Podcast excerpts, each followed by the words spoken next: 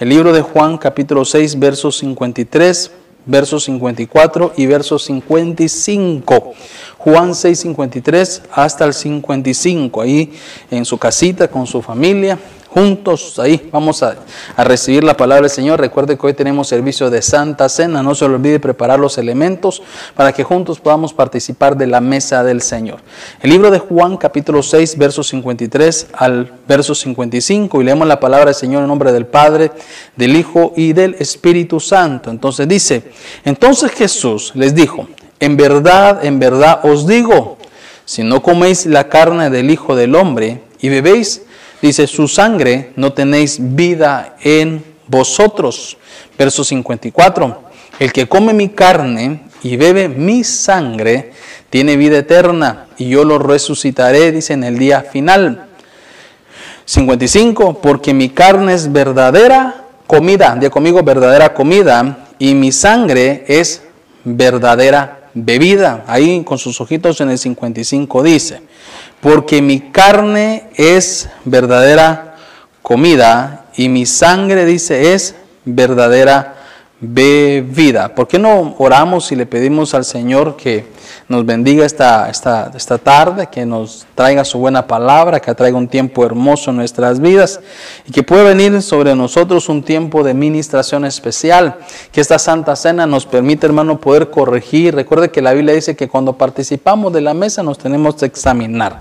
Así que en el tiempo de la palabra, que el Señor vaya ministrando nuestros corazones para que hoy, hoy domingo 6 de diciembre salgamos hermanos renovados nuestros votos para vivir esa vida entregada, consagrada al Señor, preparándonos para la venida de nuestro amado Señor Jesucristo. Vamos a orar por las peticiones que tenemos aquí en su, ya enviadas por los hermanos. Si tiene peticiones ahí en, en su casita también que no la puedo enviar, Vamos a orar juntos, nos vamos a unir y vamos a creerle en el Señor que Dios tiene respuesta a nuestras peticiones. Para Dios no hay nada imposible, es el mismo de ayer, de hoy y de siempre. Los milagros que Él hizo antes los harás hoy y los va a seguir haciendo mañana. Él es el Dios de milagros, Él es el Dios de misericordia, es el Dios de poder. Así que a ese Dios que nosotros servimos, el cual somos sus hijos, el cual Él pagó un precio por nosotros, nos vamos a acercar hoy para suplicar o en unidad, que Dios conteste nuestras peticiones. Padre, te damos gracias, Señor Jesús, por tu amor y tu misericordia. Gracias, papito lindo, por tu bondad. Gracias, Señor, por todas las cosas que tú nos das, porque te hemos cantado hoy, te hemos adorado, tú has profetizado, has esa palabra profética en nuestras vidas, Señor, para darnos dirección, para darnos guianza, para exhortarnos, para corregirnos, Señor, porque tú eres el Dios que nos ama y tu deseo, Señor, es nuestra perfección. Así que venimos delante de ti, papito lindo para suplicarte por esas peticiones, Señor, que tu pueblo ha traído, que presentan delante de ti, Señor. Sé que tú eres el Dios que todo lo hace, tú eres el Dios que todo lo puede, tú eres el Dios, Señor, de milagros, tú eres el Dios, Señor, que contesta las peticiones de tu pueblo. Señor, mi Dios, tú eres el Dios que en tu misericordia, Señor, hace lo necesario para que tu pueblo, Señor, sea bendecido. Así que te suplicamos por cada una de las peticiones de aquellos hermanos que están enfermos, Señor, rogamos la sanidad por ellos, trae restauración, Señor, dale, eh, Señor, en su cuerpo, mi Dios amado, esa fortaleza para soportar todo tipo de enfermedad. Tú eres el Dios que sana, Dios, en el nombre de Jesús, finanza, bendícelos, prospéranos, ábreles puerta, envía cuervos, Señor, para que sean sustentados en el nombre de Jesús. Familias, restauración de familias, te suplicamos que restaures. Tú eres el Dios que restaura, Señor. Tú eres el Dios que ha unificado a la familia para tener un huerto, Señor, de mi Dios amado, de, de, de placer, un huerto, Señor, de alegría, que esa, esas puertas que se abrieron, Padre, para romper esa, esa, esa bendición, esa felicidad en el hogar sea reprendida en el nombre de Jesús. Los jóvenes, Señor, los hijos que vuelvan a tus pies, mi Dios amado, los hijos que se han levantado contra los padres, que su corazón, Señor, se vuelva a ellos en honra, en obediencia, en el nombre de Jesús, que todo espíritu de rebeldía sea reprendido en el nombre de Cristo Jesús. Oramos, Señor, mi Dios, para aquellos que tienen peticiones especiales, mi Dios, impuestas en, las, en los asuntos migratorios. Pon tu mano, Señor, para ti no hay nada imposible. Los que están en los hospitales, los que están sin hogares, los que han perdido todo, los que han perdido negocio, los que han perdido, Señor, mi Dios, un familiar trae consuelo, trae visión, Señor, trae prosperidad en el nombre de Jesús, trae ese bálsamo de consuelo a aquellos que han perdido quizás un familiar y que están pasando momentos difíciles, Señor, en el nombre de Cristo Jesús. Te pedimos a aquellos, Señor, que están en depresión, en estrés, Señor, pum, Señor, mi Dios, esa tu Espíritu Santo, Señor, trayendo sanidad sobre ellos en el nombre de Cristo Jesús. Te suplicamos también por la palabra, que tú traigas tu buena palabra hoy, ministranos, enséñanos, Señor, trae la revelación, mi Dios amado, en el nombre de Jesús, que tu palabra, Señor, nos restaure, nos enseñe, nos dirija, en el nombre de Jesús. Gracias, papito lindo, gracias, mi Dios, gracias, Señor Jesús, amén y amén. Que Dios lo bendiga, amado hermano, una vez más por estar conectados con nosotros. No se lo olvide que hoy tenemos nuestro servicio de Santa Cena. Estábamos leyendo, hermano, el libro de Juan, capítulo 6, verso 53, y como estamos hoy aquí juntos, quizás virtual, eh, yo sé que otros tienen la bendición ya de estar presenciales, pero tenemos hoy de poder tener la mesa del Señor. Estamos en una, en una mesa espiritual y entendemos nosotros que la Biblia dice que cada vez que nos sentemos a la mesa, sea para recordar el sacrificio, de Cristo el sacrificio que el Señor hizo en la cruz por salvarnos, por restaurarnos, por sanarnos, ese sacrificio que Él hizo donde pagó un precio para que usted y yo, hermanos, seamos libres de, todo, de todo pecado, de toda condenación, para que nosotros seamos libres, hermano, de todo lo que de alguna manera nos alejaba, hermano, al Señor, que nos traía tal vez en una condenación y que estábamos preparados para por morir condenados. Pero hoy, gracias al sacrificio de Cristo en la cruz, gracias, hermano, que fue entregado como cordero en ese sacrificio, como cordero, hermano, por amor a nosotros. Tenemos esa hermosa, diríamos nosotros, bendición, hermano, esa hermosa bendición de poder, eh, diría, diría yo, de disfrutar de ese sacrificio del Señor, eh, de poder disfrutar, hermano, de su amor. Entonces, donde yo quiero llegar es que cuando miramos el libro de Juan, me llama la atención porque este Juan Ahí está hablando que dice que había una verdadera comida. Por eso que hoy le he puesto al tema, hermano, alimento divino, porque estaba diciendo que había un alimento que teníamos que participar. Él estaba diciendo ahí, hermano, el Señor Jesús hablaba ahí en el libro de Juan y le decía, ¿sabe qué? En verdad, en verdad os digo que, el que él dice que si no coméis la carne del Hijo del Hombre y bebéis la sangre, no tenéis vida en vosotros, porque el que come mi carne, decía Jesús, y bebe mi sangre, ese ah, está comiendo una verdadera comida, ese alimento divino, ese alimento, hermano, que de alguna manera iba a traer, diríamos nosotros, algunas declaraciones de parte del Cordero, que ahora, hermano, estaba en medios, diríamos nosotros, hermano, de su ministerio y ahora estaba hablando como Cordero. Y recordamos nosotros, hermano, que si hay algo que diríamos nosotros que valoraban o valoran, mejor dicho, los judíos, es la fiesta de las Pascuas. Si hay algo de alguna manera que para ellos es importante, hermano, es participar de esa fiesta. Para ellos esa es una verdadera comida, para nosotros también, pero no una Pascua literal, sino una Pascua espiritual. Sabíamos, hermano, que ellos sabían que al comer el cordero de la Pascua, hermano, algo sucede. Y hoy nosotros tenemos que entender que al sentarnos a la mesa estamos comiendo el cordero de la Pascua y algo tiene que suceder en nuestra vida. Algo tiene que venir, se tienen que cambiar situaciones, se tienen que, hermano, hacer, diríamos nosotros, repercusiones espirituales a favor nuestro. Cuando comemos, hermano, al cordero, Cordero. Pero cuando nosotros venimos viendo esto, quiero que de repente pongamos en orden algunas ideas, porque cuando, cuando hablamos del alimento divino, que es la carne, que es, hermano, que es el pan, que es el vino, ese simplemente diríamos nosotros dos elementos que representan al Cordero, al sacrificio del Cordero. Ese, cuando comemos el pan, cuando comemos el vino, es la representación del Cordero siendo sacrificado. Entonces, cuando nosotros participamos de esos dos elementos, es como que estamos comiendo al cordero, un alimento divino que va a traer, hermano, ciertas cosas en nuestras vidas. Diríamos nosotros que de alguna manera lo quiero que lo vayamos viendo en el camino. Entonces, ¿sabe qué me llama la atención? Es que es como que nos dan, diríamos nosotros, eh, vitamina a nuestra vida espiritual. Cuando participamos del pan y del vino, que es el cordero, diga conmigo, el cordero. Como que nos da una, una vitamina, como que nos da un booster, como que nos da a nosotros, hermano, una, un cambio eh, en nuestra vida espiritual que cosas cambian. Por eso es que era importante explicarlo al apóstol Pablo y decía que nadie participe indignamente, porque ahí hay vida. Decía, el que participa tal vez, hermano, indignamente tendrá debilidad, tendrá enfermedad y en algunos casos muerte. Entonces él decía, pero el que participa dignamente, el que se sienta a la mesa dignamente, ahí hay vida, ahí hay restauración, ahí hay cambio. Entonces, cuando yo comencé a ver se me venía a la mente y decía, Señor, ¿qué cosas, eh, qué cosas sucedieron a aquellos que comieron el cordero? ¿Qué cosas, hermanos, se dieron a aquellos que comieron el cordero? ¿Qué, ¿Qué efectos tuvieron? ¿Qué repercusiones espirituales tuvieron aquellos que comieron el cordero? Entonces, cuando comencé a ver, quería ver algunos ejemplos en la escritura, algunos personajes, hermanos, que tuvieron ese encuentro grandioso, glorioso, diríamos nosotros, con lo que comieron el cordero, que lo con que comieron y algo sucedió. Entonces, en el libro de Génesis, capítulo 18, verso 7 y verso 8, vamos a leerlo ahí, vaya conmigo. Mire, yo quiero que vaya conmigo el libro de Génesis. Eh, ¿Dónde lo tengo acá? Dios santo, ¿qué pasó? Eh, Génesis 18, 7 y verso 8. Dice así, luego Abraham corrió hacia el rebaño y tomó un cordero, de conmigo, tomó un cordero bueno y tierno, y se lo dio a su siervo, quien se fue rápidamente a prepararlo. Después tomó una cuajada, leche y el cordero que había preparado.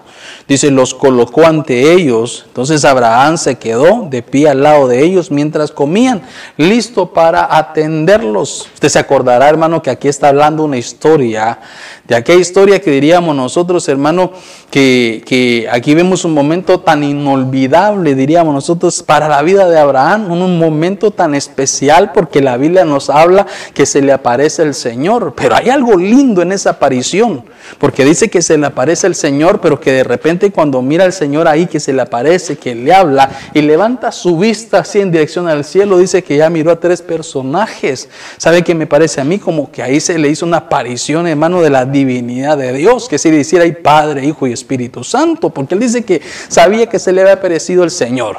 Pero que cuando levanta su vista, mira, dice a tres personajes y luego dice que cuando habla, habla con uno solo. Pero lo que le quiero decir, dice que le dice, ¿saben qué? No te vayas. Mire que le dice, no se vayan, no te vayas. Le dijo, no te vayas, quédate con nosotros, no pases de, no pases de lejos. Si has encontrado gracia delante de ti, quédate aquí, te quiero servir, te quiero dar alimento, quiero traer agua para limpiar tus pies. Mire qué cosa más lindo, hermano. Ahí estaba hablando la mesa del Señor, era la figura de la Santa Cena. Quiero ir a traer agua para limpiar tus pies, quiero preparar cordero para que coman. le decía, pero no se vayan. Y dice que mientras hablaba ahí, le dijo, pase. Y en otras en momento dijo, ahora comiendo los tres. Entonces lo que le quiero decir como que había una, diríamos nosotros, una ¿Cómo le podríamos decir a esto, hermano? Como que una ensamble y un, un desensamble, diríamos nosotros. Ahí habría, miraba al Señor, pero en figura de tres. Y eso era la representación de lo que era, diríamos nosotros, hermano, la divinidad de Dios, Padre, Hijo y Espíritu Santo. Pero no le quiero hablar de eso. Lo que le quiero hablar es que, si usted nota ahí, hermano, ahí había, diríamos nosotros, eso era la figura la sombra y la figura de la Santa Cena. Había, dice que, recuerde que en un tiempo el Señor lavó los pies en medio de aquellos que era para purificación y dijeron, ¿sabes qué, Señor? Si, si tú los vas a lavar, déjame lavarte los todos a ti, pero lávame completo. Le dijo, entonces, vemos nosotros que le dijo, voy a ir a traer cordero. Voy a ir a traer cordero porque le voy a preparar, voy a traer algo para que ustedes puedan, hermano, podamos aquí sentarnos a la mesa, diríamos nosotros, y comer. A donde quiero llegar yo es que,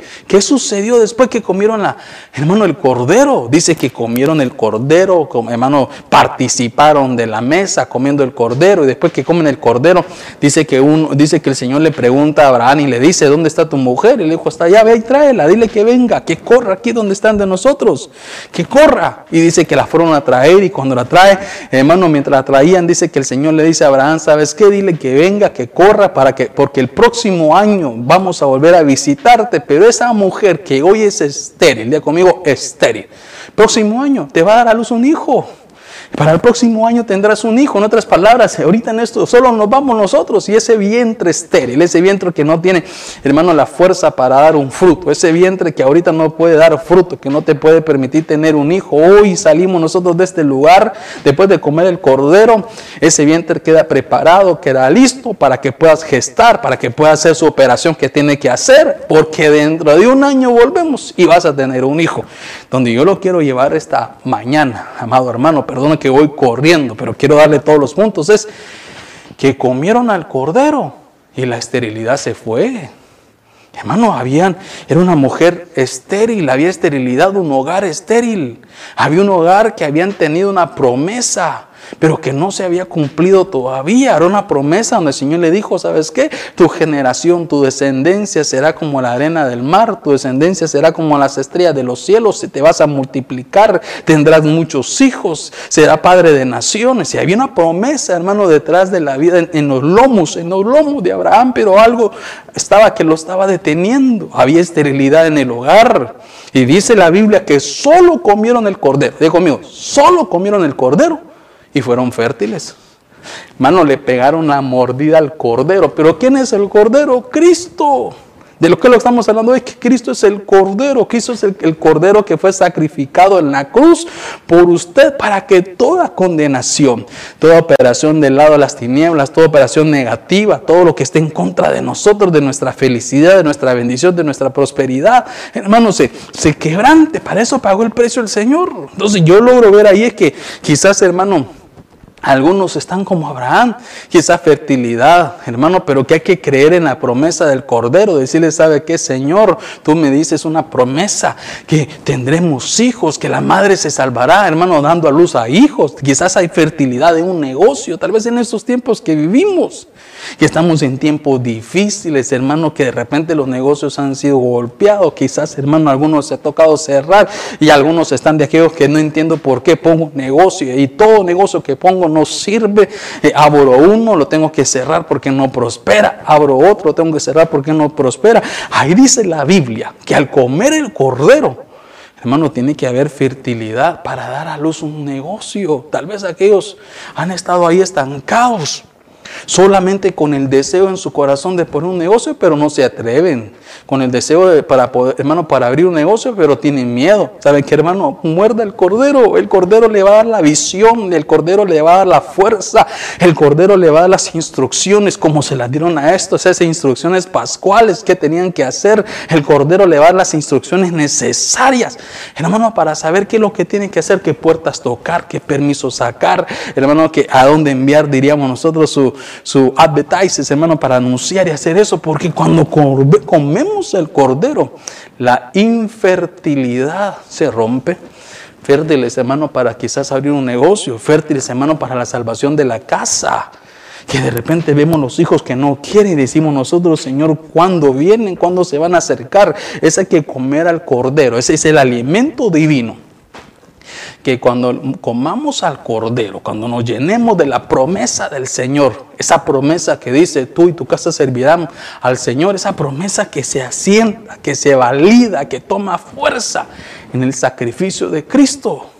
Hermano, entonces fertilidad para la salvación de la casa, fertilidad para la restauración del matrimonio, fertilidad para la restauración de la economía. Quizás un matrimonio que ya uno dice ya está perdido, no hay oportunidad, saber que hay, es caso perdido, es que comer al cordero para que aquello que se ha perdido en el hogar se recupere la comunicación, hermano, quizás, hermano, la, diríamos nosotros, el interés, diríamos nosotros, los pagos de débitos conyugales, hermano, quizás la comunión, quizás están en la misma casa, pero no se soportan, quizás están en la misma casa, hermano, pero en el mismo cuarto, pero en dos camas divididas, o diríamos, hermano, o los divide una gran almohada, o algo, divididos en la misma cama, quizás, hermano, divididos en todo. Cuando comemos al Cordero, Dios restaura. Quita esas divisiones en el hogar, quita esas divisiones en la casa. Trae salvación, trae prosperidad, trae visión. Porque eso es lo que le sucedió a la vida de Abraham. Un, hermano, un siervo de Dios. Conmigo, siervo de Dios, pero infértil. Hermano, cuando llegan, lo visitan, comen al cordero. ¿Y sabe qué? Se cumple la promesa. Entonces yo le digo algo, esas son promesas cumplidas. Cuando participamos del pan y del vino, hoy en la mesa del Señor nos comemos, ¿sabe qué hermano? Al comerse, mire, el pan y el vino juntos, es el cordero, es el cordero, es el alimento divino. Entonces esos dos elementos, ¿sabe qué? Hacen que se cumpla una promesa, promesa cumplida de parte de Dios donde Dios dijo, restauraré tu casa, donde Dios dijo, salvaré tu casa, donde dijo, te voy a prosperar, te voy a bendecir, donde Dios dijo, ¿sabes qué? No he visto justo desamparado que mendiga pan, significa que va a restaurar nuestra economía, no importa cómo estemos hoy, no importa en qué situación vivamos nosotros hoy, no nos desesperemos, Dios tiene promesa, pero la promesa está en el sacrificio de Cristo para que se cumpla. Yo quiero que vaya conmigo aquí a mi pizarra de repente, ¿verdad? Mientras usted va ahí, vamos a abrir Éxodo 12, 12 11, pero quiero ponerle mi pizarra. Entonces tenemos nosotros, diríamos, eh, decir, eh, ¿cómo le pusimos al tema hoy? Alimento divino. Alimento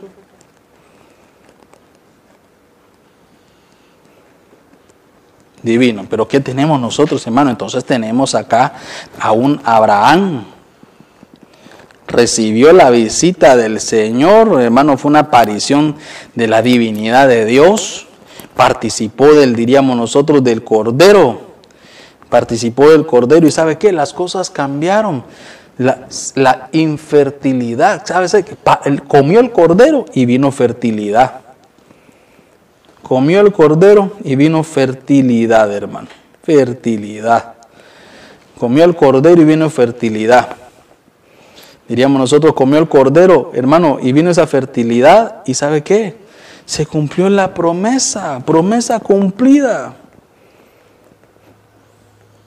Promesa cumplida porque ya se lo habían dicho, hermano, que sería padre de generaciones, y ahí come al cordero, su mujer es fértil, lo que hermano deseaban, el fruto que no se había terminado, viene esa promesa, se cumple, y viene, usted sabe que ahí le nace, hermano, el Isaac, y somos generación, y no solamente eso, se cumple la promesa de ser el padre de la fe también.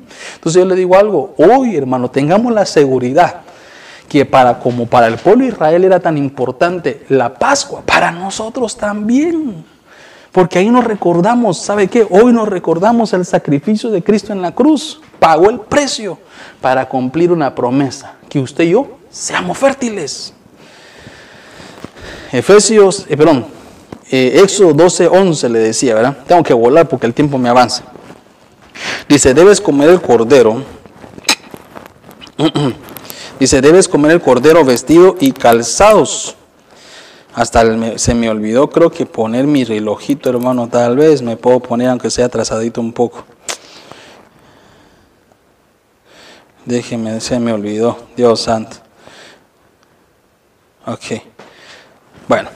Dice, debes comer, dice, el cordero vestido y calzados, y con él, y dice, y con él bordón en la mano, y comerlo, dice, deprisa. Hay otra versión, dice, apresuradamente. Se trata, dice, de la Pascua del Señor. Hermano, cuando yo veo este verso me llama la atención, ¿sabe por qué? Porque entonces nosotros vemos ahora ahí a un Israel que el Señor le habla a un Israel que Dios trae un tiempo, hermano, de promesa también para él. Estábamos viendo que en Abraham fue una promesa cumplida, pero, pero ahora para, para Israel, recuerda usted que el Señor le habla a Moisés, le da como quien dice instrucciones, hermano, pascuales, le dice qué tienen que hacer, cómo tienen que participar de la, de la Pascua, cada cierto tiempo la tienen que tomar, qué fecha, qué día, cada cuánto tiempo. Pero ¿sabe lo que me llama la atención es? ¿Por qué era tan importante? Porque para Israel, el pueblo de Dios, el pueblo de Dios, hermano, esto iba a ser su liberación. Recuerde que estaban esclavos en Egipto. Recuerden, hermano, que habían permanecido esclavos allá. Quizás para ellos, hermano, en debido momento estaban felices y contentos, pero esclavos. No tenían derecho a nada, trabajaban sin ver fruto. Hermano, su alimento era el ajo y las cebollas, pero viene el Señor, dice que se acuerda de ellos y le dicen que, que participen en esto teniendo la memoria de la Pascua, pero que lo hagan rápido, apresuradamente, con rapidez, que no lo piensen dos veces. Que, que, que, preparen, que, entiendan que al comer al cordero, dijo, esa es la llave de su liberación. Entonces, ¿sabe qué me llama la atención, hermano? Es que cuando Israel comió al cordero, los liberaron. Hermanos, los liberaron de su esclavitud, los liberaron de la mano de la opresión del enemigo, porque recuerden que cuando comieron al cordero, ¿sabe qué sucede en los versos más abajo? Dice que comen al cordero con rapidez, que coman rápido, apresuradamente, porque algo está sucediendo ahorita, le dijo el Señor. Estoy listo para enviar mi ejército a defenderlo, estoy listo a enviar a mi ejército porque con mano fuerte los voy a sacar. Comieron al cordero. ¿Y sabe qué, hermano? Yo le envié un juicio al faraón y a Egipto porque no los dejaban ir. Y todos los primogénitos murieron. Dice que vino una herida a los primogénitos, se muere, hermano, el primogénito del, faraón. Y el faraón dijo, ¿saben qué? Que se vayan todos. Ya, ya no voy a pelear más. Si usted recuerda la historia, hermano, Dios tuvo que mandar plagas. Y dice que el faraón decía que se vayan solo los, solo los hombres y las mujeres y los niños que se queden. Dice que entonces Dios mandaba una plaga, el faraón decía, está bueno que se vayan todos, y al final se, se retractaba, Dios enviaba otra plaga, y le decía, está bueno que se vayan todos, al final se retractaba y así estaba. Pero entonces el Señor dijo, ¿saben por qué no salen? ¿Saben por qué las plagas que estoy enviando como que no hay, no hay, efecto, como que algo, algo, los, algo los para? Es que no han comido el cordero, el cordero que liberta, el cordero, hermano, que nos saca la opresión, el cordero que nos saca la esclavitud. Es que el traer a memoria la celebración de la Pascua en el Señor, que es en la cruz de Cristo, habiendo, hermano, en la mesa, cuando Él dijo, ya después de que muere en la cruz, se sienta en la mesa y le dice a los discípulos, este es mi pan, este es mi vino, está diciéndole, ¿saben qué? Aquí estoy, resucité, cumplí, cumplí lo que les dije. Ya estoy listo, ya, ya cumplí, ya fui a pagar el precio. Estoy con ustedes solo para que recuerden algo. Por ustedes pagué el precio, por usted, amado hermano. Por eso yo le digo algo, la importancia que nos alimentemos de este alimento divino que es el cordero. Que ahí hay libertad, libertad a los vicios, libertad hermano al pecado, libertad hermano a una relación eh, eh, prohibida, libertad hermano quizás hermano a ataduras de nuestros antepasados, libertad quizás a una iniquidad de, de, de, nuestros, de nuestros padres, libertad hermano quizás hermano a una opresión, libertad hermano quizás hermano a cualquier cosa que estamos tratando de soltarnos pero no puedo. ¿Sabe qué? Hoy, hoy, hoy domingo 6 de diciembre al comer cordero. Una vez que nosotros comamos el cordero, tengamos seguridad que al hacerlo con fe, con seguridad, creyendo en el sacrificio de Cristo, viene libertad. Eso es, hermano, libertad. Por eso es que el Señor le dijo, los voy a libertar de la mano de la opresión, los voy a llevar al desierto, porque después de la libertad viene la fiesta. Los llevó al desierto a hacer fiesta. Y recuerde que llegan al desierto, tal vez no lo tengo aquí, pero llegan al desierto. Y estando en el desierto, hermanos, se recuerdan de su, de su pasado, de su esclavitud. Qué cosa que algunos ya siendo libres, sí quieren seguirse, volver, quieren volver a la vida de esclavitud, hermano. Pero estando ahí en el desierto, el Señor le mandaba el maná y dice que el maná sirvió para salir del desierto. ¿Cómo, qué cosa tan importante era que el alimento divino servía para Israel, para el pueblo de Dios, para cambiarle sus atmósferas espirituales. Comieron el cordero, fueron libres y salieron de la opresión de Egipto. Llegan al desierto, Dios los lleva para hacer fiesta, se acuerdan de su esclavitud, ya siendo libres, querían volver a su vida pasada y el Señor dice que les envía maná y le dicen coman todos los días ese pan constantemente, coman ese pan constantemente. Es como que le dijeron a Josué, participa de la palabra todos los días, medite en ella, para que nos recuerden, hermano, qué es nuestra identidad en Dios. Dice que comieron el maná y eso les ayudó a salir del desierto, 40 años estancados, porque se recordaban de su vida pasada. Entonces yo le digo algo, hermanos, si estamos luchando con ataduras, hoy es el día de su libertad. Cristo pagó el precio. Por eso que al participar del pan y del vino es que recordemos que el precio de Cristo es su libertad mi libertad, la de su familia, la de sus hijos. La llave para la libertad fue comerse al cordero. Mire, ahí en mi pizarra, hermano, tenemos que decíamos nosotros, Moisés, ¿verdad? Pero en Israel, porque a Moisés le hablaron. Entonces Israel se comió el cordero y ¿sabe qué? Vino liberación. Ahora, pastor, y nosotros somos el Israel espiritual, somos el pueblo de Dios comamos al Cordero y vendrá la liberación. La liberación, hermano, y después de la liberación dice que viene fiesta, viene una, diríamos nosotros, viene fiesta. Viene fiesta, ¿por qué? Una fiesta, diríamos nosotros, celestial, una fiesta celestial de que aquel pecador, que aquel que estaba atado, ahora es libre. Ahora es libre la fiesta en Dios, que ahora somos libres. Pero ¿sabe qué? No dejemos de comer el pan, no dejemos de recordar el sacrificio de Cristo para que, para que no se nos vaya a olvidar, hermano, la vida libre que vivamos y tengamos que recordar en nuestra vida vana, mala, fea pasada que teníamos nosotros, atados a los vicios, al pecado, hermano, a líos sexuales. Por eso le digo algo, si ya Dios lo libertó y está con debilidades queriendo volver atrás, hoy es el día de participar del Cordero, comerse este alimento para que Dios siga rompiendo esas cadenas que nos ataban. Esas cadenas que nos ataban. Quiero que vaya ahora al siguiente verso, creo que vaya conmigo, en el libro de Éxodo capítulo 29, verso 32 y verso 33. Quiero que ahí podamos ver entonces ahora, hermano, a los sacerdotes, ya le dije usted, ¿verdad? Comieron al cordero, vino fertilidad.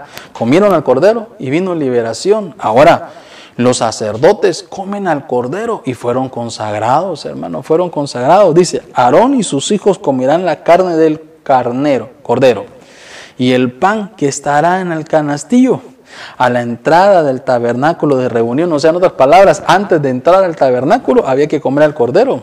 Verso 33. Y comerán aquellos, dice, con los que se haya hecho expiación para consagrarlos y darles plena autoridad. Note algo, comen al cordero antes de entrar al templo. En otras palabras, para entrar al templo, para entrar al templo había que comer al cordero. Comen al cordero, dice entonces, ¿qué hacen? Lo consagran pero después de consagrarlo, dice que la consagración les da autoridad. Pero de esto no comerá ninguno extraño, porque son ofrendas santas.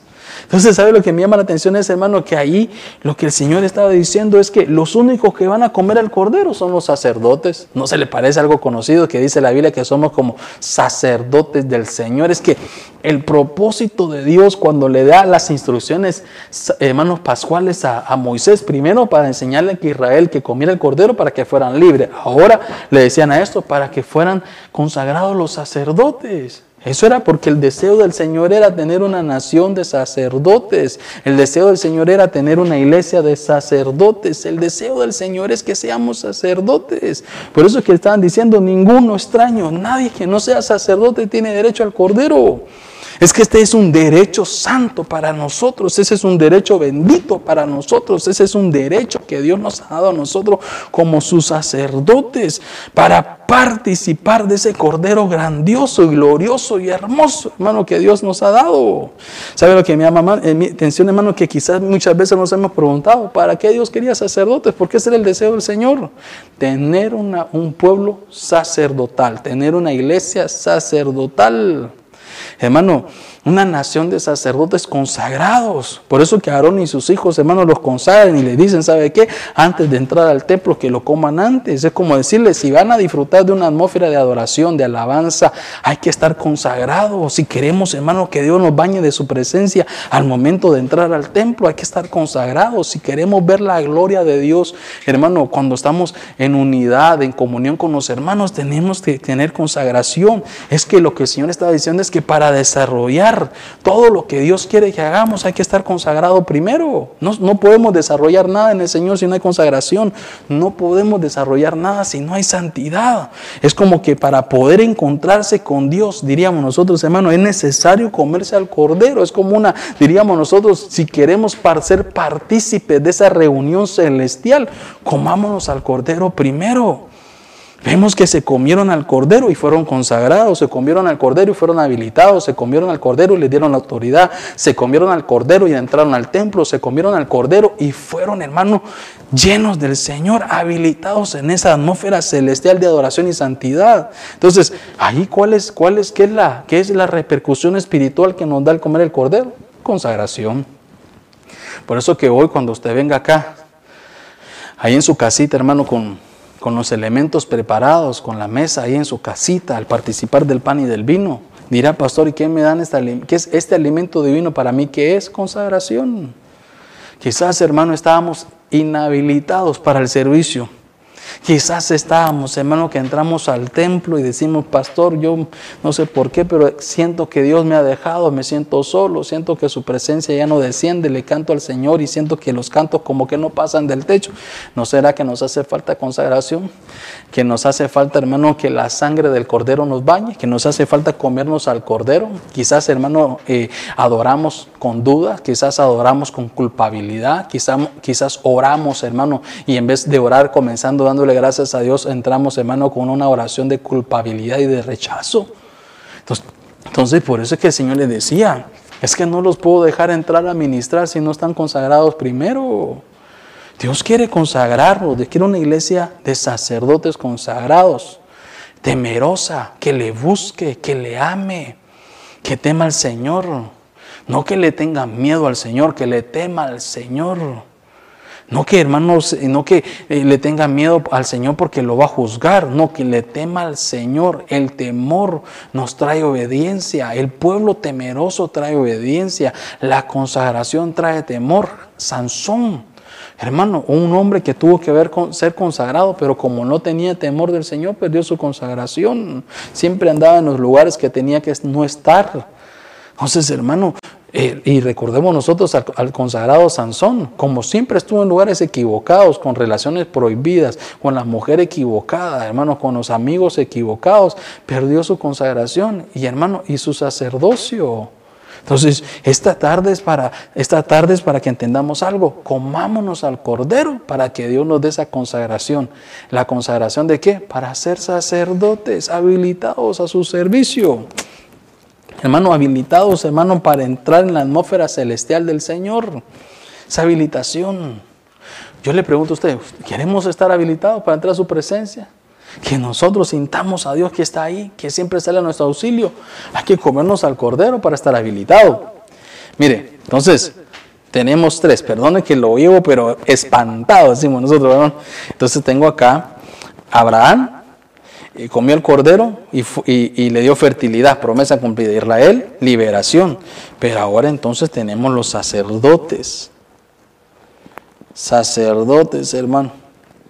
Comieron, hermano, al cordero. ¿Y qué sucedió cuando comieron al cordero? Fueron consagrados. Fueron consagrados. Y dice que una vez que fueron consagrados, dice que el Señor, perdón, pero no, este está mal aquí.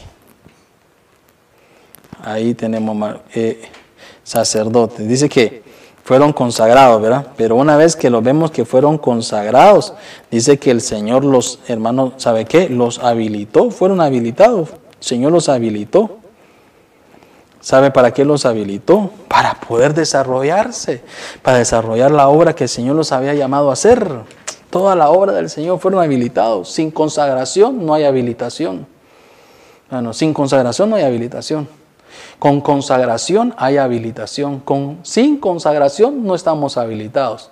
Con consagración estamos habilitados. Perdóneme, yo quiero estar habilitado. Entonces, pastor, ¿cómo lo hacemos? Comámonos al Cordero hoy dignamente dignamente, examinándonos, presentándonos, diciéndole, ¿sabe qué, Señor? No me voy a olvidar de tu sacrificio. Y ese sacrificio me enseña a mí, hermano, tener temor, búsqueda y no apartarme. Yo quiero que vayamos corriendo acá y ahora vamos eh, conmigo, que quiero que miramos otro ejemplo, hermano. Libro de Nehemías capítulo 5, verso 18. Nehemías 5, 18. Dice así. Quiero leer esta versión, Biblia, eh, lenguaje actual 95. Dice, cada día había que preparar un buey, seis corderos escogidos y aves. Y todo eso era a mis expensas. Todos los días se traía muchos eh, cueros de vino, pero a pesar de eso nunca reclamé el pan del cordero, porque veía que esa obra era muy pesada para el pueblo. Pero ¿sabe qué? Trajeron, dice que, seis corderos, seis corderos. Cuando nosotros vemos ahí, hermanos, ¿sabe qué? Estamos hablando nosotros de Nehemías. Recuerde que Nehemías fue el experto para la, restauración, la reconstrucción. Y dice que estaban ahí, dice que cada día había que preparar un buey, pero ¿sabe qué? Seis corderos. Por eso le digo algo, el cordero se tenía que comer cada día. Hermano, esa, esa era una, una de las cosas. Y cuando nosotros vemos este tiempo es donde el pueblo de Dios Dice que venía de 70 años, hermano, de, de, de ¿cómo se dice?, de cautividad.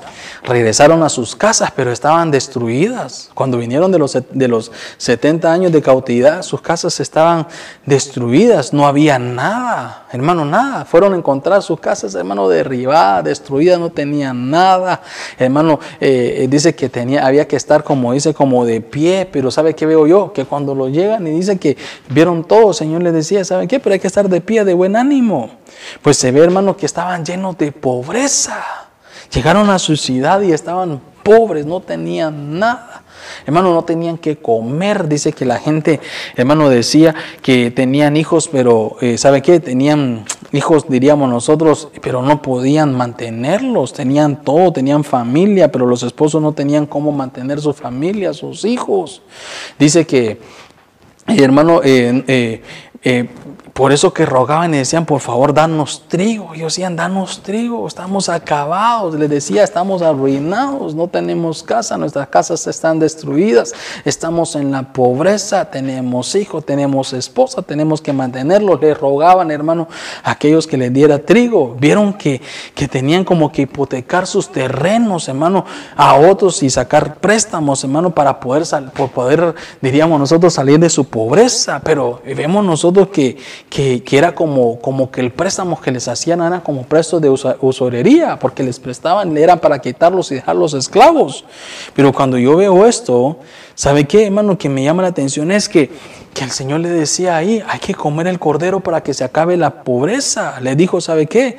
Que son como, diríamos nosotros, hermanos, que el Señor les estaba diciendo a Nehemías, se dio cuenta de lo que estaba sucediendo. El Señor le habla a Nehemías, Nehemías se da cuenta, vio el pueblo, pobre, como le decía, miró que los, los mismos cercanos les prestaban, pero con intereses altísimos. Hermano, era como surería, lo era para dejar los esclavos. Nehemías se enoja, se molesta y le, dicen, le dicen, ¿por qué hacen esto? ¿Cómo es posible? Posible que vean al mismo pueblo, sus mismos hermanos, la gente cercana, la gente que están con ustedes en plena necesidad, lo que han vivido en Babilonia, les dicen Nehemías, vivieron 70 años de esclavitud, vivieron 70 años de cautiverio, los ven a ustedes que regresan aquí pobres, sin casa, sin nada, y las casas destruidas, y lo que hacen es prestarles sobre sus terrenos para quitárselos, para dejarlos esclavos. ¿Cómo es posible que ustedes hagan esto? Les dijo Nehemías, molesto a sus propios hermanos.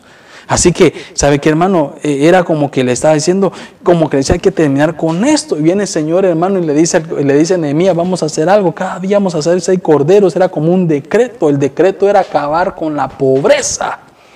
Pero la ley era comerse al cordero. ¿Sabe qué, hermano? Dios quiere prosperarnos. Dios quiere que la obra de nuestras manos prospere.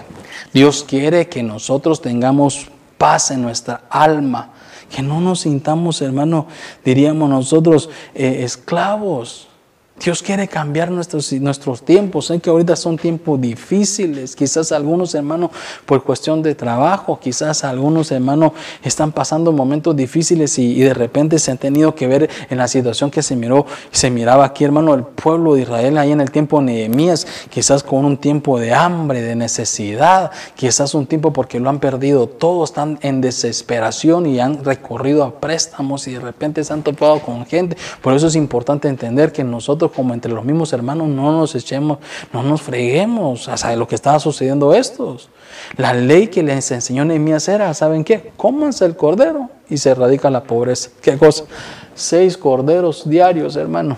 Hermano, comieron el cordero. Y ¿sabe qué, hermano? Produjo una gracia tan especial que en medio de tanta situación que vivía el pueblo, contraria, hermano, y que les traía pobreza. Esa gracia tan especial los hizo prosperar. Hermano, que es como decir que Dios, hermano, hará que la pobreza no tenga arte ni parte con nosotros. Notemos que es parte de la restauración de Dios para, el, para su pueblo, restaurarnos, erradicar la pobreza. Que al comer el cordero, hermano, que es el, alimento divino, produzca los frutos de su palabra para que marque nuestros corazones, nos enseña de administración, nos enseña, hermano, a, a declarar lo que nosotros queremos ver, porque la Biblia dice que el temor que tuvimos al final terminó siendo que dejemos de sacar palabras, hermano de miseria de nosotros, palabras que nos condenan, que están diciendo, no creo que la logre, no creo que pueda, en la situación que vivimos es para que todos nos muramos, no, el Cordero va a hacer que venga una gracia especial sobre sus labios para que comencemos a confesar en el Señor, que esa palabra de Dios produzca en nosotros, hermano, ¿sabe qué? La fe para ver aquellas cosas que no son como si fuesen. Dios va a bendecir la obra de nuestras manos. Dios va a hacer que con poco hagamos muchos. Dios va a permitir, hermano, que toda tierra que nosotros pisemos prospere. Dios va a permitir, hermano, que aquello que de repente estuvo acabado, hermano, se recupere con prontitud. Esa es la promesa de Dios, como le sucedió a Job. Hermano, dice que terminó acabado, no tenía todo, pero no tenía nada, pero su recuperación fue rápida, fue oportuna, fue, hermano, con rapidez. Esa es la promesa de Dios, hermano, para nosotros. Ese fue el sacrificio perdóneme que todo el mensaje ha estado en el sacrificio, sacrificio, sacrificio. Es que no olvidemos que el pago de la cruz fue para prosperarnos. Sé que son tiempos duros, sé que son tiempos difíciles, pero no nos desanimemos, no nos condenemos con nuestra boca. No nos atemos con nuestra boca. Dios va a cambiar los tiempos. Es una gracia especial que Dios nos va a dar.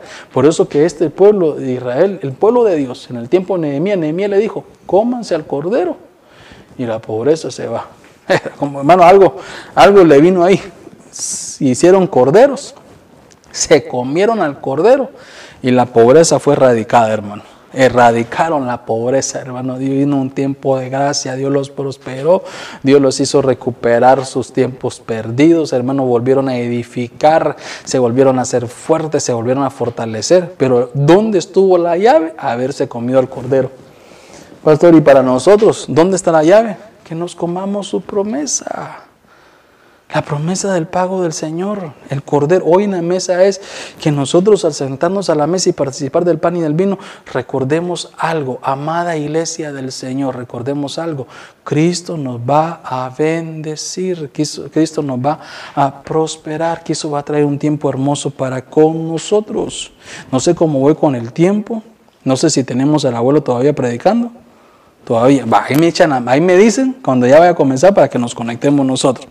Entonces, la, comida divina, el alimento divino es comernos al cordero, que erradica la pobreza, hermano. Entonces, ¿qué tenemos aquí nosotros ahí? Eh, entonces tenemos Abraham, fertilidad, Israel, liberación, sacerdotes consagrados, Nehemías, hermano, lo ponemos tal vez acá arriba.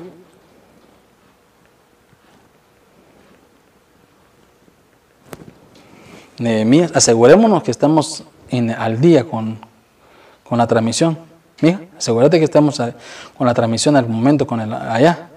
Sí, bueno, perdón hermanos que estamos aquí porque a la hora que venga la Santa Cena, prepare los alimentos, nos conectamos desde Venezuela, Honduras. Eh, entonces tenemos acá, Nehemías, comieron al cordero, hermano, ¿y sabe qué?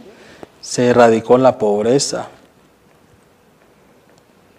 Yo sé que son tiempos difíciles hoy, de pérdidas, que hemos sufrido momentos, hermanos, de economías golpeadas, pero al comernos al cordero, el sacrificio de Cristo es que esa gracia nos va a permitir que con poco hagamos mucho.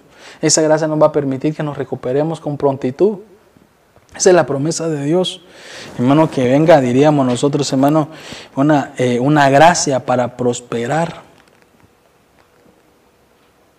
Perdimos el trabajo, no se preocupe, Dios nos va a dar una gracia para encontrar un trabajo donde usted sea próspero. Pastor, me tocó endeudar, no se preocupe, Dios le va a dar una gracia para pagar las deudas. Pastor, perdí mi casa, no se preocupe, Dios le va a dar la gracia, hermano, la inteligencia, la versatilidad, la sabiduría para poder sembrar en lo correcto y volverse a recuperar. Lo que la oruga, el saltón y el revoltón ha quitado en estos tiempos, Dios nos va a permitir recuperarlo de nuevo. Y nuestro tiempo, hermano, de, cautividad en que nos ha tocado vivir, se volverá a recuperar y vendrá un tiempo de prosperidad. Comernos ese alimento es recordar el sacrificio de Cristo. Pagó un precio para vernos felices, que todos los días de nuestra vida sean días de felicidad, días de prosperidad, días para ser bendecidos. Yo sé que hay muchos que dicen, pastor, pero ustedes entonces son de los que creen en la doctrina de la prosperidad. No, no, no se equivoque. Yo creo que somos prósperos por el Señor, que Dios ha destinado a. Que el dinero lo más importante, no. La más importante es tener, hermano, una vida consagrada al Señor. Pero Dios no. Perdóneme, es que hay algunos que dicen a uno, es que, mire, hermano, hay algunos que de repente le mandan un post a uno y dicen, usted no es un buen pastor. Y uno dice, ¿por qué? Porque el pastor es sufrido. Al pastor se lo lleva el tren, se lo lleva el río. El pastor tiene que ver mal. El pastor es el que aguanta hambre. Ese es el verdadero pastor. Perdóneme, hermano, en ninguna parte de la Biblia dice eso. Dios pagó el precio para prosperarnos. ¿Verdad? Para prosperarnos, para ser un pueblo próspero, que tengamos provisión. En ninguna parte de la Biblia puedo ver yo, hermano, que Dios dejó a su pueblo morirse de hambre, al menos que haya sido por desobediencia, idolatría y pecado, pero el que, el que fue restaurado, Dios lo prosperó, Dios lo prosperó. Me estoy explicando, entonces yo le digo algo, Dios te quiere prosperar. No creas que porque estás en sufrimiento económico estás más santo que el otro. No, cuando hay suficiente económico, económico es porque hay una mala administración o porque hay cautiverio de algo. ¿Cautiverio por qué? Tal vez algunos hermanos, porque no le dan a Dios lo que le corresponde darle. Entonces ahí es que Dios como Nehemías fue que comieron el cordero y se erradicó la pobreza. Dios va a erradicar la pobreza que se vive en estos tiempos pastores que estamos ahí viendo qué hace el gobierno. Hermano, que lo que el gobierno haga que, o deje de hacer, sí nos importa en determinado momento, pero ¿sabe qué? Dependamos de Dios. Él es quien se va a encargar de bendecirlo.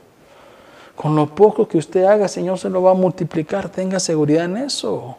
Seamos, honremos a Dios, importante.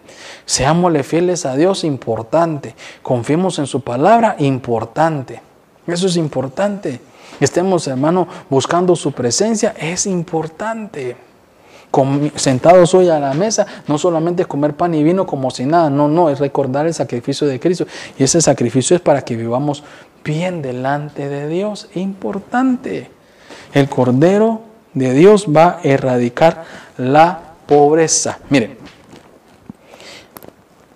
libro de jueces capítulo 6, verso 19.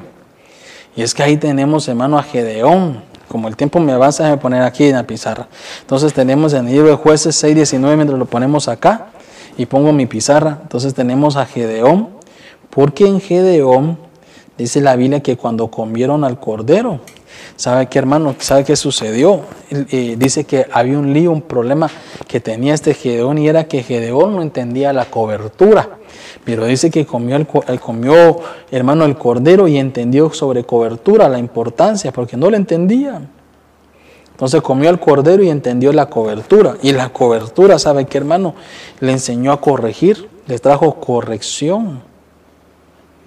Le trajo corrección a Gedeón. Mire lo que dice aquí. Jueces 6:19 en la PDT. Entonces Gedeón entró, dice, a la casa y preparó un cordero en agua hirviendo también preparó pan sin levadura con 20 kilos, dice, de harina. Luego, dice, puso la carne en una canasta y echó, dice, el caldo en una olla. Gedeón sacó toda esta comida y se la presentó, dijo, bajo el roble, dice, que era la encina. ¿Sabe lo que me llama la atención es, hermano, que cuando nosotros vemos estos versos, es, me llama la atención porque este Gedeón no entendía, hermano, lo que era cobertura no, no, no, no lo lograba entender, pues cuando estaba debajo de la encina dice que todo le iba mal, todo le iba mal. Y usted se acordará, hermano, que el padre de este Gedeón es aquel que se había dedicado a olvidarse de Dios, era aquel hermano que, que había, eh, no había hecho lo que era correcto, se había olvidado del Señor. Ahora a Gedeón le tocaba enfrentar esta situación, hermano, le tocaba poder frenar, hermano, diríamos nosotros, esa oposición quizás en contra de la idolatría, porque su padre no lo había hecho. Vemos nosotros entonces que este, eh, eh, este él había hecho, como dice, una ofrenda, hermano, pero la había puesto por debajo de la encina. Vemos que este, este Gedeón quería hacer las cosas bien, quería erradicar lo que había hecho su padre, quería sacar la idolatría, quería frenarla. Entonces dice que hace una ofrenda, pero cuando trae la ofrenda la pone por debajo de la encina, por debajo del roble. Entonces, y dice que era una ofrenda, hermano, al cordero, era una ofrenda del cordero. Pero vemos nosotros que ahora que viene y hace esa, ofrenda, el Señor le dice, ¿sabes qué? Quítala, quítala debajo de la encima, la estás poniendo en el lugar equivocado. ¿Sabe que me llama la atención a mí, hermano, que hace mucho tiempo hablamos nosotros sobre la encina, porque la encina trae pobreza, la encina trae problemas, la encina trae vida pasada, hermano, recuerdos pasados. Entonces aquí vemos nosotros que el problema, hermano, eh, eh, por lo, el problema que venía viviendo Gedeón era por lo que, por todo lo que habías, lo había sembrado su padre, porque la Biblia dice que todo lo que, lo que, todo lo que sembramos eso también cosecharemos. Si sembramos, hermano, cosas buenas, seguramente nuestra cosecha será buena, pero si sembramos cosas malas, seguramente nuestra cosecha también será mala. Porque la siembra es importante para que nosotros cosechemos cosas buenas en nuestra vida, para que todo nos vaya bien en la vida, tenemos que cosechar bien. Tenemos que, perdón, sembrar bien. Entonces vemos nosotros que este Gedón prepara su ofrenda, pero lo pone en lugar equivocado. Y viene el Señor y le enseña y le dice, ¿sabes qué? La ofrenda está buena, pero tienes que sacarla de ahí, tienes que ponerla por encima. Tenía que entender, hermano, era lo necesario que entendiera, era que él entendiera lo que era la cobertura. Pues ya había, hermano, vemos nosotros que había pedido ayuda, pero que no renunciaba, hermano, a esa cobertura de la encina. Ya había pedido el auxilio, ya había pedido que le ayudara, ya le había pedido, hermano, que sacaran la idolatría, pero no podía, hermano, olvidarse de la cobertura de vivir debajo de la encina. Estaba ahí atado a eso. El Señor le dice, quítela ahí, ponlo sobre la roca, sobre esa peña. Le está diciendo el Señor, ¿sabe qué? Era que el Señor le estaba diciendo, te voy a corregir, traeré corrección, te voy a cambiar tu forma de pensar, te voy a cambiar tu forma de actuar, te voy a traer un tiempo de libación. Era decirle, ¿sabe qué? Te voy a traer una entrega total para que hoy dependas de mí. Si queremos, le está diciendo el Señor, si quieres sacar eh, lo, que, lo que sembró tus padres, tienes que depender de mí, tienes que desligarte de tu pasado. Por eso, mire, en el verso 21, tal vez jueces 6, 21 lo ponemos ahí. ¿Sabe qué me llama la atención? Es que, que, bueno le decía al Señor que, pongan la, que traigan la ofrenda del cordero, pero no la pongas en la encima. Ponla encima, ponla en la, en la peña. El verso 21, ¿no lo tenemos? No. Bueno, yo lo leo. Jueces 6.21, eh, creo que no lo puse. Entonces, el ángel del Señor dice, extendió la punta de la vara que estaba en su mano y tocó la carne y el pan sin levadura y subió, dijo, el fuego de la roca que consumió la carne y el pan sin levadura y el ángel del Señor desapareció de su vista. Qué tremendo. Dice que agarró, hermano, con la punta de la vara, dice su mano, dice que tocó la carne y el pan sin levadura y subió fuego de la roca el ángel le estaba diciendo la aprobación, le estaba dando la aprobación de su ofrenda. Vemos que se manifestó fuego y ahora, hermano, le estaban diciendo, ¿sabe que la orden es que renuncies a la cobertura pasada, a la cobertura de la encina?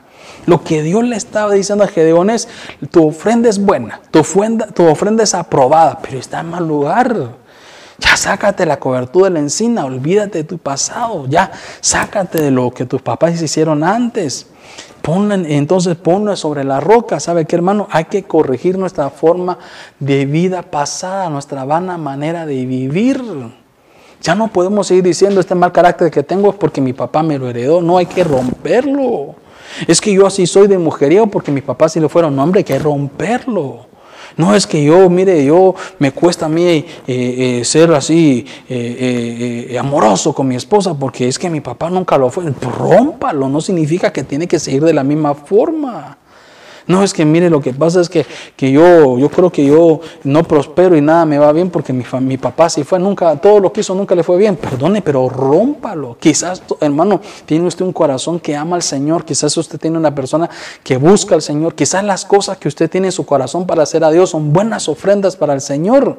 Pero hoy, sentados a la mesa, al comernos del Cordero, Dios va a recibir su, bueno, su buen corazón, sus buenas intenciones, pero tiene que renunciar a la cobertura de esa encina, de su fracaso, de sus pobrezas, de su eh, vida pasada, su, vida, su mala manera de vida que hemos tenido. Cambiar, corregir la heredad que tuvimos de nuestros padres que fueron malas. Si fueron buenas, pues gloria a Dios, pero si hay heredades de nuestros padres que no agradan al Señor, hermano, y que aún las tenemos nosotros, ¿sabe qué? Las tenemos que quebrantar porque para, no va a haber bendición si no rompemos eso. No va a haber bendición si no rompemos eso.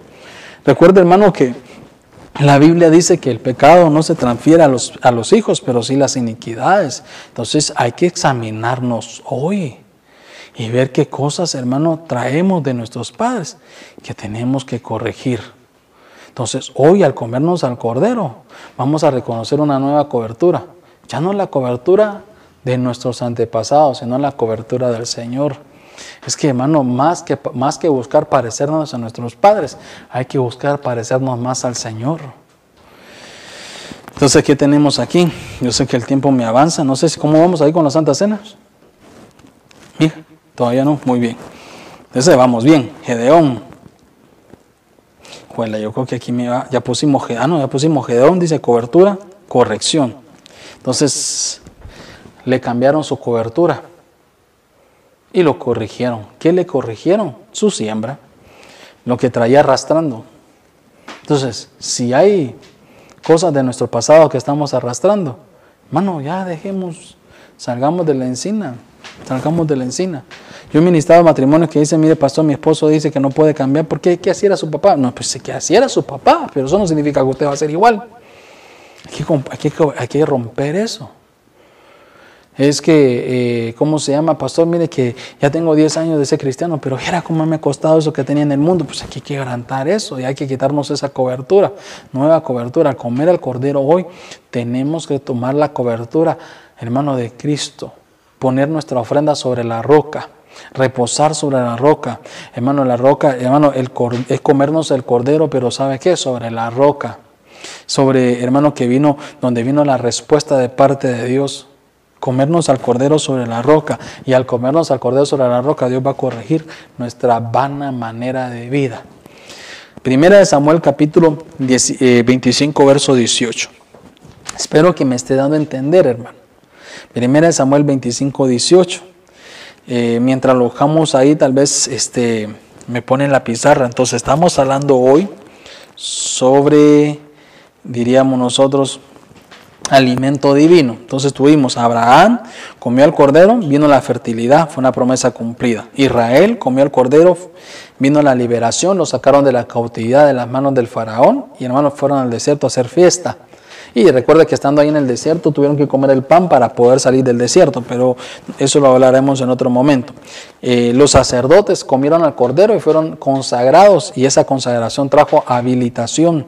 Nehemías comieron, hermano, al cordero y erradicaron la pobreza porque sus mismos hermanos los tenían cautivos habían perdido sus casas, empeñaron sus terrenos, no tenían cómo darle alimento a sus hijos. Entonces dice que vino una gracia tan especial para prosperar de parte de Dios que con poco hicieron mucho, hermano. Sé que ahí en tiempo de Nehemías vino, erradicaron qué? La pobreza. Gedeón dice que vino una, una, vino, hermano, no entendía, no entendía la cobertura y como no entendía la cobertura, hermano, su ofrenda era buena, pero la tenía en la encina recordando su pasado, hermano, la herencia de sus padres, seguían a su misma bala manera de vida. Entonces acá el Señor le dijo, ¿sabe qué? Tu ofrenda es buena, pero ¿sabe qué? Pone el cordero. Esa ofrenda es buena, pero pone el cordero sobre la roca y ahí vendrá fuego. Dice que agarraron al cordero, el ángel trajo con vara, agarró el cordero, agarró el pan y vino fuego sobre la peña. Entonces, ¿sabe qué? Comámonos al cordero, pero sobre la roca, sobre la cobertura del Señor. No dirijamos nuestra vida, en, hermano, en una cobertura de nuestro pasado, de lo que hicimos antes, nuestra manera, en nuestra vana manera de vida. Es, es corregir nuestras acciones, es corregir nuestros pensamientos, es corregir lo que tenemos. Entonces ahí, y ahora en el verso que vamos a leer, vemos nosotros, tal vez acá, quiero poner a David, pero tal vez como me faltan dos, tenemos aquí David, y dice que David comió el cordero. Ya lo vamos a leer aquí en el verso. David comió el cordero y sabe que hermano, usted se acordará que fue en el tiempo cuando había mandado a Nabal a pedirle alimento porque sus siervos tenían necesidad de, alimento. Entonces dice que tenía un deseo de venganza porque Nabal dijo, yo a ese David ni lo conozco, ni sé quién es, no sé por qué me manda a pedir comida. Entonces dice que los siervos, hermano de David, se molestaron porque le dijeron, mi señor, Nabal dijo que no te conoce. Nabal dice, ni sé quién eres. Sí, hermano, recuerde usted que David había auxiliado a los siervos de Naval en tiempos anteriores, pero cuando le tocó a Naval devolverle el favor ya no lo quiso hacer. Se hizo como el que no conocía a David. David se enojó, Tom dice que agarró su ejército de, de valientes, su guerrero, y le dijo, tráiganme la espada. Dice que agarró su espada con deseo a muerte, con deseo a matar a Naval por lo que Naval había hecho. Y Naval tenía, hermano, una mujer que era sabia. Es que mire hermano, la mujer sabia edifica la casa. La mujer sabia, hermano, corrige la casa. La mujer sabia trae paz a la casa. La mujer sabia salva la casa. La mujer sabia salva la casa. Si la mujer sabia salva la casa, la mujer imprudente la destruye. Si la mujer salva, hermano, perdón, la mujer sabia edifica la casa, la mujer necia la destruye. Si la mujer sabia trae paz a la casa, la mujer necia trae opresión. Si la mujer sabia, hermano, trae gozo a la casa, la mujer necia trae tristeza. Si la sabia, hermano, sabe que cambia un espíritu de muerte a su casa, hermano, la mujer necia trae el espíritu de muerte esta Abigail era sabia. Cuando yo lo que, que este eh, Naval había hecho, le dijo, pero ¿por qué haces eso?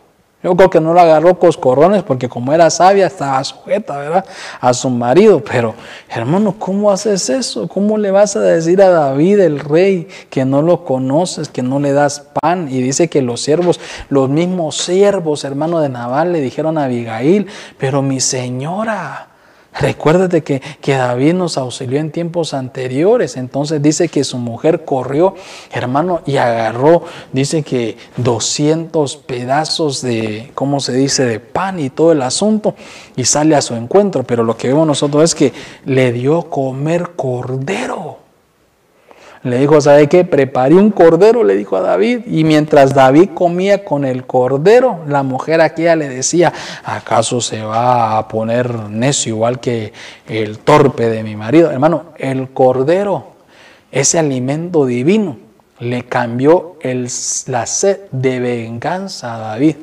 Le cambió sus sentimientos. Entonces David comió el cordero y sabe que hermano, le cambiaron su sentimiento de venganza. Hermano, le corrigieron la venganza. Eh, diríamos nosotros ahí, eh, traía un sentimiento de venganza. ¿Cómo se lo ponemos? Eh, diríamos nosotros, venganza.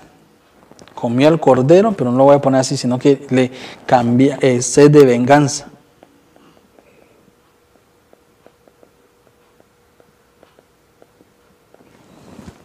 No me ocupo ahí, lo voy a hacer más pequeño. Es que no lo quiero poner como sé, sino sería como diríamos nosotros, corrección de venganza.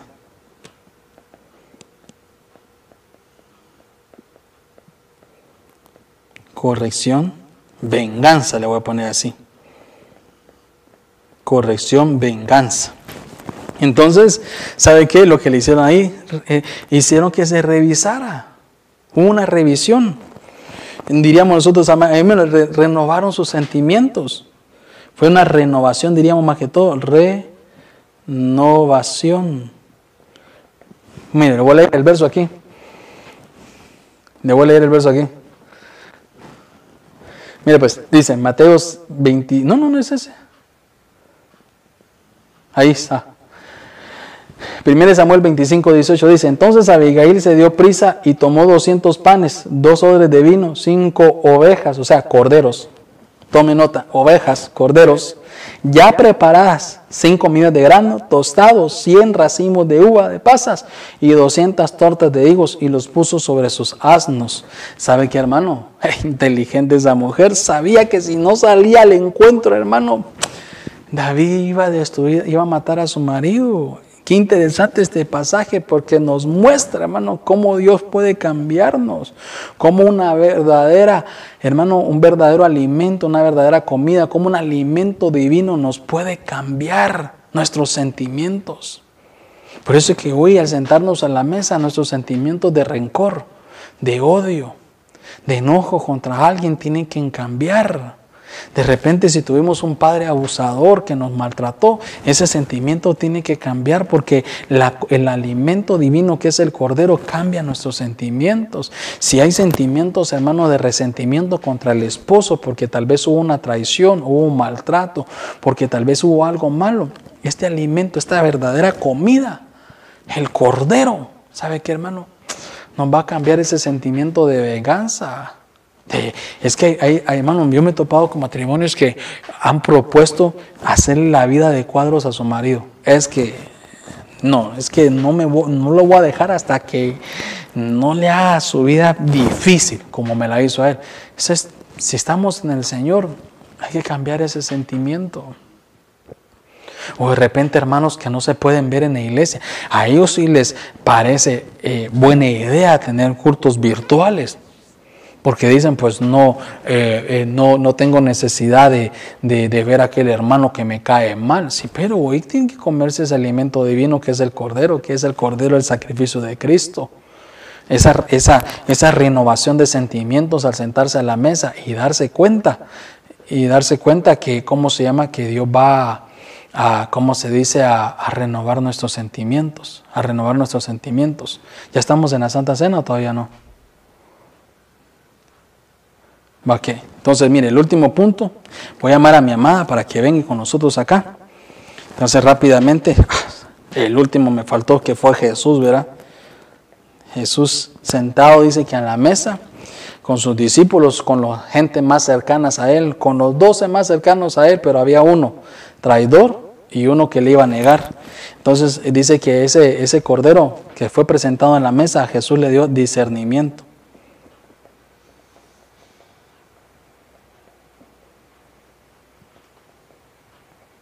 Discernimiento.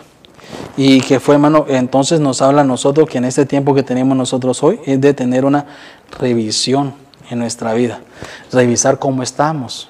Jesús tenía a los doce más cercanos a él, los demás de confianza, pero habían uno, traidor, y había uno que era, eh, que le iba a negar. Entonces, el Dios le dio el discernimiento. ¿Qué nos da este el cordero hoy en la mesa? Nos va a enseñar a discernirnos a nosotros mismos, cómo no está nuestra vida delante del Señor qué tan ordenado estamos, qué tan bien estamos, qué tan, qué tan vida agradable delante del Señor tenemos. ¿Cómo estamos nosotros hoy delante del Señor? Sentarnos a la mesa del Señor, participar de ese cordero es un alimento divino que a Abraham le trajo fertilidad, que a Israel le trajo liberación que a los sacerdotes los consagraron, a Aarón, a sus hijos los consagraron y fueron habilitados, que a Nehemías radicó la pobreza, hermano, fue una gracia para prosperar, que a Gedeón lo corrigieron porque no entendía la cobertura, le quitaron su cobertura eh, antigua que tenía de su vana manera de vida y le dieron una cobertura nueva, lo corrigieron, entendieron que su cobertura tendría que estar sobre la roca, que es Cristo.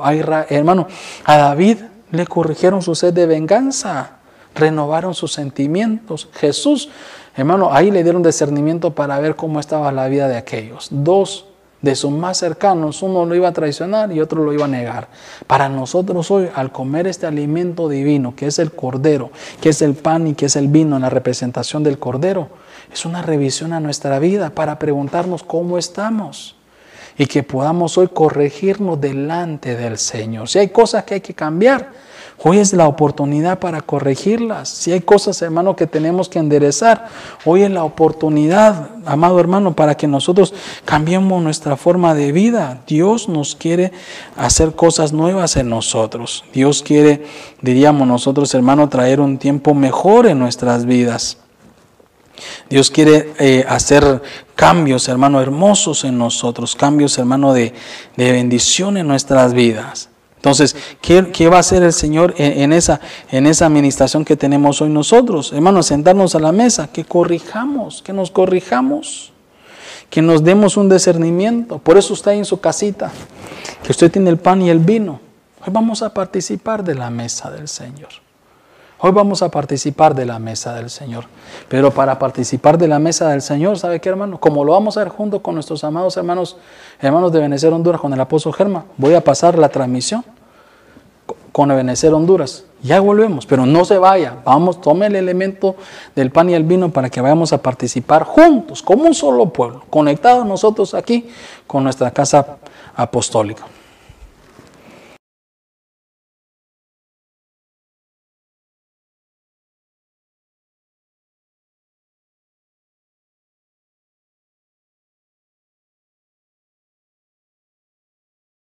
Y luego dice, este pan representa mi carne, mi cuerpo que por ustedes ha sido entregado. Verdadera comida. Esto nos recuerda el sacrificio de Cristo. Y yo quisiera que todo su entendimiento se volcara sobre esta verdadera comida. Con sus ojitos cerrados y su corazón abierto, diciéndole, Señor, estoy yendo a aquellas promesas que como no vinieron, mejor las hice a un lado. Pero yo sé que tus promesas son sí y amén. Y de la misma manera que Abraham, lo estoy esperando. Esa promesa viene. Esta comida me ha traído ese recuerdo, esa promesa. Esta comida me trae liberación. Señor, me quiero consagrar a ti, pero humanamente no puedo. Pon en mí un espíritu de gracia. Pon en mí un espíritu del querer y el hacer por tu buena voluntad. En el nombre de Cristo, comamos de este pan. Y cuando lo esté comiendo, dígale, esta es verdadera comida.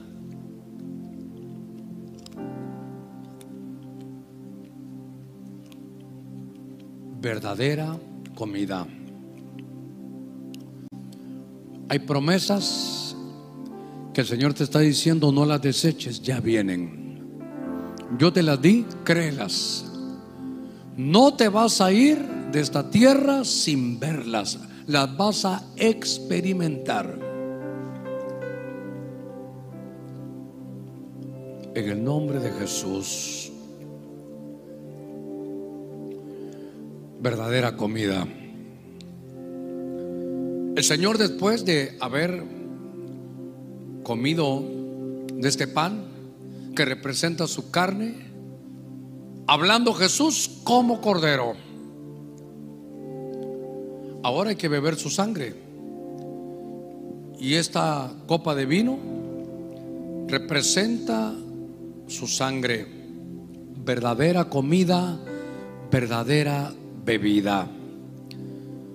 En medio de las situaciones que ha vivido el país, yo quiero que recuerde cómo está Nehemías. Vas a reedificar, te vas a levantar, nos vamos a levantar, pero no olvide la espada de la palabra. En la profecía nos dijeron, como en los días de Nehemías, que es un movimiento familiar, donde los líderes tenían en una mano la espada y en la otra podían edificar. Trabajo va a haber para ti. Seguro que va a haber. Dios te va a dotar de esa gracia especial para irradiar confianza y conseguir el trabajo. Pero no te olvides del Señor. El Señor se encargará de revelarle a cada uno si hay algún nuevo para cambiar de cobertura. Para que le diga, Señor, ya no voy a vengarme. Tuya la venganza tú pagarás, tú lo has dicho. Aquí está esta copa. Esta es la verdadera comida, la verdadera bebida espiritual. En el nombre de Jesús, bebamos de ella.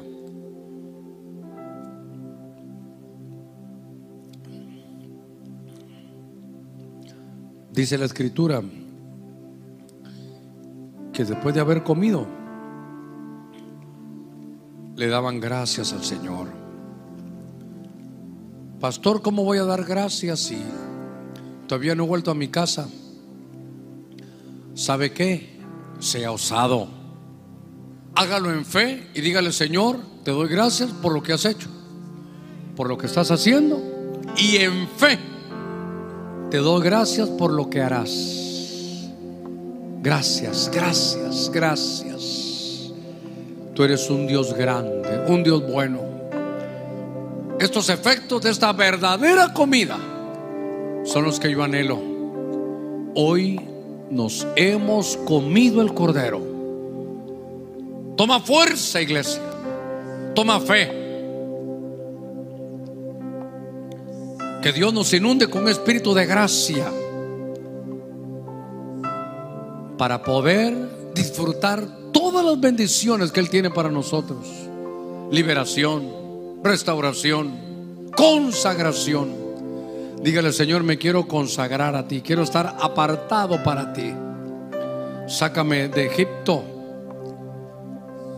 Vamos a erradicar la pobreza. Vienen tiempos de reconstrucción. Ahí van a estar nuestros trabajos.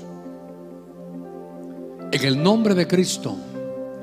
Dígale, Señor, como en los días de Nehemías, esta espada que es tu palabra, te ruego que se quede pegada a mi mano. Que aunque yo la quiera soltar, nunca, nunca pierda la espada de la palabra. Medita en ella de día y de noche y todo lo que hagas prosperará. Con la otra vas a trabajar, pero tienes que tener tus manos ocupadas. Padre, bendigo a tu pueblo. En el nombre de Cristo está esta mañana que nos hemos reunido de nuevo. Si quieres se pone de pie, te pido mi Dios que impregnes a todo tu pueblo de una unción con esta verdadera comida de salud. Dígale, imprégname de salud. Lléname de salud. Lléname de salud. De salud primeramente en el cuerpo, una salud espiritual, una salud aún material, económica. Tú eres bueno porque tú eres. Señor, gracias. Bendigo tu pueblo, su entrada, su salida. Bendigo las manos de tu pueblo. Que todo lo que toquen sea prosperado. Que seamos depositarios de toda cosa buena. Que Quizás está viviendo mucho pueblo, Señor. Tú permites que renovemos nuestros caminos, Señor. Renovemos, Señor, nuestras decisiones. Renovemos nuestros pasos, Señor. Gracias por permitirnos declarar una vez más tu palabra, Señor. Aplicarla a nuestra vida, hacerla viva en nosotros, Señor amado, erradicar todo mal, toda maldición generacional, Señor, todo espíritu de muerte, todo espíritu, Señor, que quiere atacar a tu pueblo, que a través de este pacto, Señor, a través de esta sangre, Señor, sea destruido, Señor amado, en el nombre de Jesús. Gracias te damos, Señor, por tus bendiciones y por tus misericordias. Sí, Señor, te adoramos. Tú eres un Dios bueno. Gracias porque nos has permitido participar de la mesa, Señor. Sabemos que este es un alimento divino. Padre, que hoy que hemos comido al Cordero en el elemento pan y vino, se ha erradicado la pobreza. Sé que viene tiempo de prosperidad para tu pueblo, tiempo de fertilidad para tu pueblo. Lo que antes no daba fruto, Señor, comenzará a dar fruto. Padre, que tú traes un tiempo de consagración porque tú has hecho un pueblo, Señor, de sacerdotes, una nación, una iglesia de, de sacerdotes habilitados para desarrollar tu obra. Padre, que toda cobertura de nuestro pasado, Señor, de nuestra generación antigua que nos ha alcanzado, la desechamos, porque tú traes una cobertura nueva sobre nosotros, una cobertura de consagración, Señor, de corrección, una cobertura de bendición, una cobertura, Señor, mi Dios, donde dependemos de ti, más que parecernos a otros, nos parecemos a ti, Señor. Padre, que tú traes sobre nosotros, mi Dios amado, esa corrección en nuestros sentimientos. Si nuestros pensamientos, los sentimientos son equivocados, tú los corriges. Hoy que hemos comido este cordero, tú afinas, tú renuevas nuestros sentimientos. Tu Señor Jesús trae discernimiento para vernos a nosotros mismos, para entender tu gracia y tu misericordia, para vivir una vida, Señor, apartada para ti. Te adoramos, Señor Jesús, porque tú eres Dios bueno, Dios grande, lleno de misericordia. Señor Jesús, te adoramos, Señor Jesús, te adoramos porque tú eres Dios bueno, te adoramos porque tú eres Dios bueno, en el nombre de Jesús. Te adoramos, Señor Jesús. Gracias, Señor mi Dios amado. Gracias, Señor Jesús, porque tú eres grande.